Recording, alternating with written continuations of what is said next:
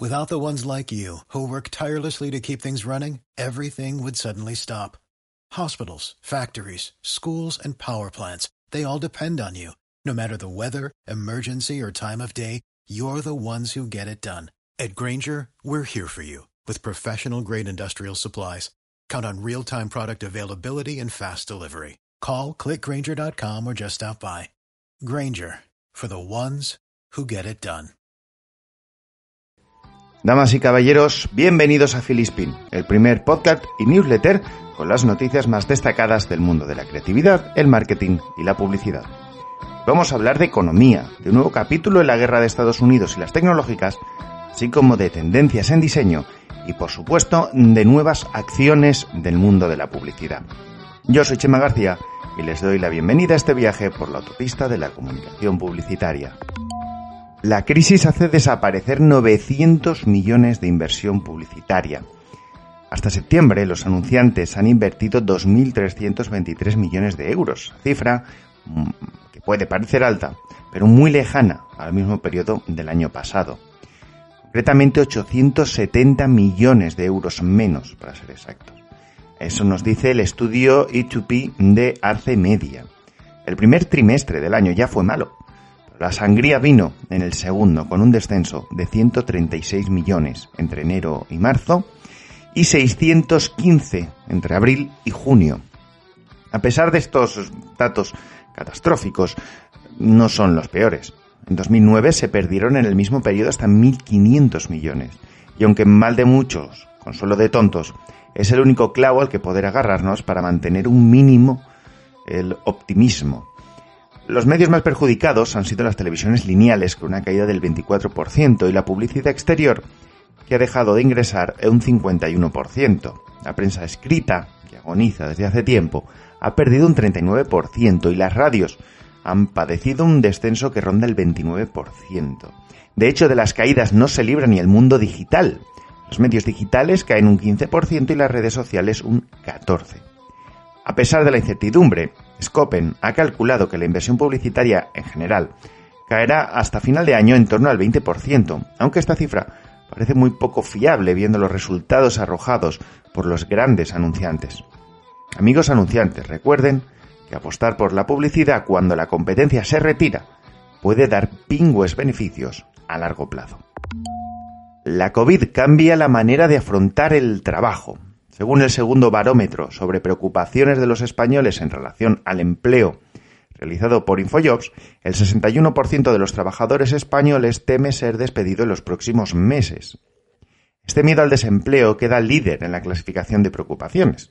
Preocupación que se acentúa teniendo en cuenta que la mayoría de empresas están a la expectativa, aplazando inversiones o decisiones que pueden ser importantes. Sin embargo, eh, según el CEO de Think and Action, Fernando Botella, quedarse en stand-by puede ser altamente negativo, se alimenta una visión negativa del futuro y puede traer una pérdida muy severa de oportunidades, lo que puede ser nefasto para la estrategia de una marca. Los trabajadores, por su parte, ante el miedo y la incertidumbre, comienzan a desarrollar un perfil bajo, empiezan a hacer algo discreto. Esto puede ser contraproducente, ya que ese perfil reactivo puede, puede suponer un problema para las empresas que necesitan ideas nuevas o, como diríamos vulgarmente, a alguien que tire del carro. Para combatir este estado, los expertos apuntan que centrarnos en las oportunidades que se abren puede ser la mejor medicina contra el pesimismo. Desarrollar esas habilidades que tenemos aparcadas, tirar de creatividad para atravesar la tormenta o prepararse para cuando vuelva a brillar el sol son las estrategias que pueden ayudarnos a ver todo este vendaval con un poco más de optimismo. Ahora, que no nos escucha nadie, les diré que yo ya me estoy reinventando. Otra vez. La publicidad española se lleva una plata, un bronce y tres nominaciones de los Getty Awards. Gracias a Dios, karma, universo, o como lo quieran llamar, la publicidad aún no tiene intervención pública. Y eso da como resultado que sigamos cosechando premios y reconocimientos around the world. Burger King, de la mano de las agencias Ingo Estocolmo, David Miami y Publicis Worldwide, recibió el gran premio por su campaña Moldy Whopper. La campaña de Magnum, Pleasure Icon, desarrollado por la agencia Lola Mullenlove, ha conseguido una plata. Y hay que ser muy hombre, de Gillette, creado por Proximity Madrid, se ha alzado con un bronce. El trabajo creativo de PS21, Buried in Gigabytes para Fi Network, ha resultado finalista en la categoría de entretenimiento. Phil, de Abbas Madrid, y The Will de Lola Mullenlove perdón, también ha estado a punto de saborear un metal. Los Getty Awards reconocen lo mejor de la publicidad desde la mirada femenina e incluyen a más de 170 líderes de agencias y marcas de 30 países diferentes. Enhorabuena a los premiados. Y como siempre, las redes sociales, las plataformas eh, de este tipo, todas las semanas traen algo. Esta semana no es TikTok, lo cual ya de por sí es una noticia. La Unión Europea investiga a Instagram por un presunto abuso en la recopilación de datos de niños. Cuidado que la cosa tiene miga. El diario The Telegraph informó que la Comisión de Protección de Datos de Irlanda, la DPC, ha iniciado dos investigaciones sobre la gestión de datos de menores en la red social Instagram. La DPC, principal regulador en el ámbito de la privacidad en Europa, ha recibido denuncias sobre irregularidades respecto al uso de datos personales que incluyen la supuesta publicación de direcciones de correos electrónicos y números de teléfono de menores de edad. La denuncia fue presentada por el experto en datos David Steyer, quien detectó que Instagram supuestamente cambió la configuración perfiles personales a parámetros de perfiles de cuentas de negocios. Este tipo de perfiles expone a la vista del público las direcciones de correo electrónico y número de teléfono al tiempo que permite a los dueños detectar a los usuarios que acceden a sus imágenes y contenido. La DPC quiere saber, por un lado, si Facebook puede procesar este tipo de datos y si emplea un sistema de restricciones y o protecciones adecuado en Instagram. Por otro lado, también se analiza si la propia Facebook cumple con las obligaciones adquiridas como controlador de datos, para asegurar que sus normas de uso para menores sean transparentes. La conclusión que sacamos de todo esto, que de momento es supuesto, se está investigando, es que mm, los Reels no son lo único que Instagram ha plagiado a TikTok. FreePic predice las tendencias en diseño y fotografía para el último trimestre del año. Eh, la empresa tecnológica española de capital sueco, hablamos ya de la compra de esta plataforma, recopila y analiza las principales tendencias de búsqueda de recursos gráficos en un informe llamado Tendencias de Comunicación Visual. Estas tendencias están basadas en las búsquedas realizadas por usuarios en años anteriores y se han recogido en una infografía en la que muestran los contenidos visuales más relevantes para cada fecha concreta. Cada una de estas temáticas cuenta con su propio apartado en el que se explica su contexto, los colores más representativos y los recursos más populares. En nuestra newsletter encontrarán un enlace para descubrir este informe y saber cómo será la comunicación en las principales fechas de este último trimestre de este maldito año. Y nos metemos en jarana. Jarana, saseo rico rico. De nuevo Estados Unidos, pero esta vez no va contra China. Estados Unidos ha demandado a Google por abuso de poder es que parece que estamos viajando en el tiempo. El gobierno de Estados Unidos ha decidido iniciar un proceso judicial contra el gigante Google por mantener un monopolio ilegal, al entender que está violando la ley al usar su poder de mercado para defenderse de sus competidores en publicidad y búsquedas de Internet. El acopio de un poder excesivo vuelve a llamar la atención de la justicia del país norteamericano, quien ya llevó a juicio, por el mismo motivo, a ATT en 1974 y a Microsoft en 1998. De ahí que dije antes que parece que estamos viajando en el tiempo.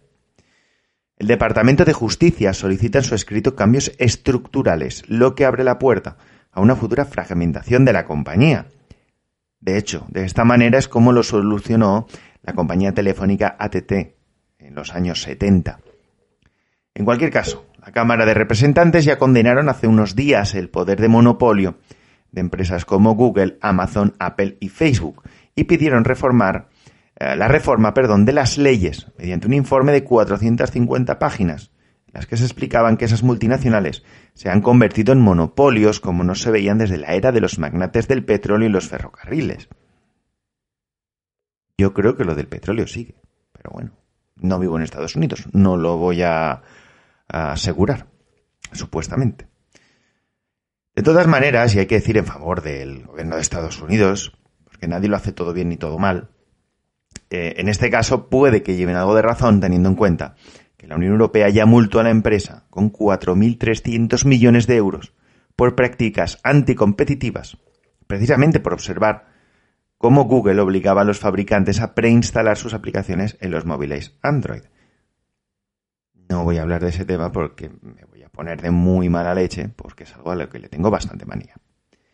La línea que separa la ofensa de la libertad de expresión parece que es tan fina como la que separa la no intervención estatal de la legislación de la empresa privada. Eh, esto es un debate. Esto es un debate. ¿Dónde está la libertad de, de negocio? Y bueno, Parece que de libertad algunos libertinajes, deben entrar los gobiernos, no deben entrar. Eso ya se lo dejamos a ustedes, seguramente eh, sepan eh, bastante más de, legislación que, servidor. Y vamos a hablar de temas mucho más alegres. Por ejemplo, que Pizza Hut convierte sus cajas en futbolines. O Gilby Hong Kong y la cadena de pizzerías han lanzado la campaña 12 eh, Player Club enfocada a los aficionados al fútbol. El eje central es la, eh, a ver si lo digo bien, Football Pizza Box. No, no lo he dicho mal, es que es FUS con S, Football Pizza Box. Eh, esto es una caja en la que se puede llevar la pizza y que tiene situado un futbolín en la tapa superior. De esta manera, la marca lo que ha hecho es atacar la realidad que vivimos los que somos fanáticos del fútbol, resignados a tener que ver los partidos desde casa. Sin duda alguna, las cajas de pizza son todo un filón para las acciones creativas. Recordamos, canchas de baloncesto, ahora futbolines. Su versatilidad es todo un tesoro a la hora de promocionar pizzerías. Una buena acción simpática y que aborda un público que, por narices, ha tenido que cambiar sus costumbres. Y no es pizza, pero sí es deporte y también es cartón. Los aficionados de cartón también tienen derecho a beberse una cerveza. Withum Plus Kennedy Nueva York ha creado una cuidadísima producción para Bud Light. Bueno, llamar a Bud Light cerveza por, por los pelos, ¿eh? eso está pillado por pinzas. De hecho, voy a contar una anécdota. Había un señor inglés que decía que los norteamericanos habían robado una cerveza inglesa, le habían echado agua y le habían llamado Budweiser. Bien, dicho esto, ante la imposibilidad de acceso de aficionados a los estadios de fútbol americano, muchos equipos de la NFL, la National Football League, han decidido colocar cartones con fotos de sus aficionados. Aquí en España, sin ir más lejos, tenemos al Villarreal Club de Fútbol que ha seguido esta misma iniciativa. Aunque hay una diferencia importante. En España no se puede consumir alcohol en los recintos deportivos. Eh, en la pieza que, de la que estamos hablando, que es por cierto, se llama Cardboard Fan, muestra el épico viaje, con un montón de, aventuras, con pisoteos, con llantos, en fin, todas las aventuras que puede vivir un trozo de cartón para viajar. Pues bien, muestra el viaje de estos, eh, de uno de estos seguidores de cartón, hasta que consigue llegar a casa del aficionado al cual representa, y con el que disfruta su propia Bad Light. El tema es que este trayecto humaniza estas figuras, que, son fidedignas y, bueno, al final tienen la función de, recordarnos todos un poco que esta situación es pasajera. ¿Mm? Así pues, esta humanización eh, está dedicada a estas fidedignas reproducciones de cartón y para comunicar eh, el objetivo de la marca. Eh, lo he liado un poco, pero es que si es la publicidad estadounidense, las piezas americanas son tan curiosas como esta. Mm, bastante más complicadas de explicar o de analizar que de ver o de entender. Siempre con un pie en el lado emotivo y otro en el lado del humor, jugando muy bien en esa línea. Decía antes, nadie lo hace todo bien ni nadie lo hace todo mal. Y los estadounidenses hay que reconocer que en este tipo de piezas lo hacen muy bien. Pero cuidado que en España también lo hacemos bien. Estrella Galicia lanza una cerveza especial para Navidad. La nueva estrella de Navidad, que está hecha con una nueva receta, con ingredientes que ya son una seña de de la casa, como el lúpulo nugget 100% gallego, y añadiendo esta vez malta tostada procedente de cultivo de cebada en Galicia. Con un volumen alcohólico de 6,6 grados, la estrella de Navidad es una lager de cuerpo y calidez media, sabrosa y de amargor moderado, en la que se aprecian ligeras notas florales y especiadas. La nueva cerveza estará disponible a partir de próximas fechas y se ha creado para maridar con las comidas más típicas de la época navideña. Yo al leer esto, lo primero que he pensado es que con una pizza futbolín y una estrella de Navidad y viendo cómo será la noche vieja, me parece que podemos crear un planazo. La agencia September cree que es momento de poner al virus en su sitio. ¿Por qué estoy pronunciando en inglés tan raro hoy? No sé qué me pasa. La agencia de publicidad September ha desarrollado una nueva campaña para la Comunidad de Madrid con el objetivo principal de concienciar a los ciudadanos sobre la importancia que tiene desechar adecuadamente mascarillas y guantes. Tema bastante importante y que hemos dejado un poco obviado. El abandono en vías, públicas no solo es una guarrada, sino que puede ayudar a propagar el virus, además de ser perjudicial para el medio ambiente. La sencillez y claridad del mensaje, usando un lenguaje coloquial con el claim pongamos al virus en su sitio, se entremezcla con un arte en el que la frase cae a un cubo de basura. De esta forma se pretende llegar a todo tipo de públicos, ya que el uso de mascarillas y guantes afecta a todos los estratos sociales, tribus urbanas y generaciones. Esperemos que el mensaje cale, porque entre el virus, la crisis económica y el cambio climático ya tenemos bastante basura con la que lidiar. Volvo vuelve a apostar por la seguridad como posicionamiento. La compañía de automóviles sueca ha vuelto a apostar por la seguridad como eje central de su marca, lanzando la campaña A Million More, un millón más. En ella vemos a supervivientes accidentes de tráfico contando su historia para recordar la importancia que tienen elementos como el cinturón de seguridad. El clin de la campaña es salvar la vida de un millón de personas más, ya que se calcula que el cinturón de tres puntos de anclaje que presentó Volvo ya hace muchos años que por cierto es el que usamos todos ahora, ha salvado esa cantidad eh, de vidas humanas. Además de recordar el uso del cinturón, también presentan su propio limitador de velocidad y la instalación de cámaras dentro del vehículo para evitar una conducción peligrosa. La campaña está realizada por la agencia creativa sueca Bosman Bodenfors y cuenta con una pieza principal de dos minutos en blanco y negro, donde aparecen varias personas contando su experiencia más difícil al volante. Como siempre, encontrarán un enlace para poder ver todos estos spots, en, eh, en la que se pretende regresar a un posicionamiento que, por cierto, le dio muchísimos éxitos a Volvo. Contrapunto BBDO y Sanex apuestan por el poder de la piel. La campaña cuenta con un spot para televisión de 40 segundos y varias adaptaciones para el mundo digital. En ella quieren poner de manifiesto que, pese a la contradicción este es un gran momento para recordar lo importante de la cercanía con nuestros seres queridos y el poder que tiene la piel cuando hablamos del contacto con otras personas. La paradoja del mundo actual es mantener el contacto. Así presentan la idea de lo mucho que echamos de menos el contacto en un mundo que a la fuerza se ha convertido en una sociabilización virtual. En las diferentes piezas se nos muestran algunos beneficios del contacto con la piel. Pues, por ejemplo, hacer sentir más seguro a un bebé, cambiar esa sensación de soledad por la felicidad de sentirse querido, o el poder de cambiar esos momentos de estrés por esa sensación de seguridad.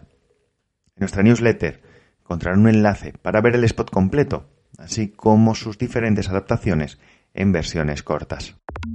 Pero si hay una agencia que las últimas semanas eh, ha tenido bastante protagonismo, es la antiguamente llamada Domo, actualmente PS21 porque PS21 y el community de KFC han conseguido un bonus de 5.000 euros. Eh, pongamos en antecedentes. Todo comenzó cuando un community manager de la agencia PS21 hizo una captura de la promesa del director de marketing de la marca. En ella rezaba, si llegamos hoy a los 200.000 seguidores, te doy 5.000 euros, te lo prometo. A partir de ahí, Twitter enloqueció. Miles de usuarios adentraron en el challenge para que el trabajador ganara ese plus tan preciado y lo consiguió.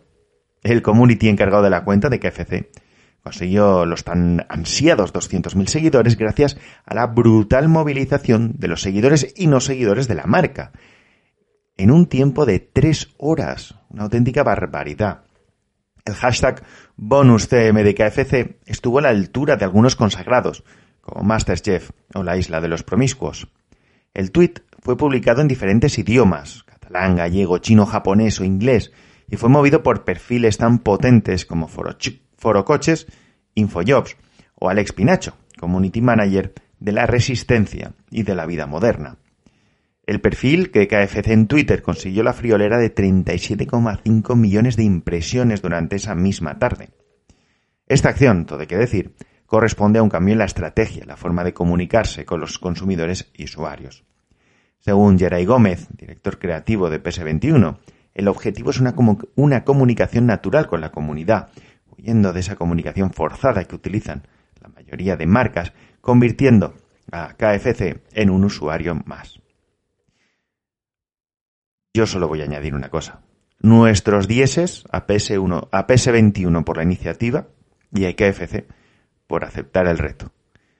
Las marcas tienen que entender que los que consumimos eh, eh, contenidos en redes sociales no queremos ver catálogos.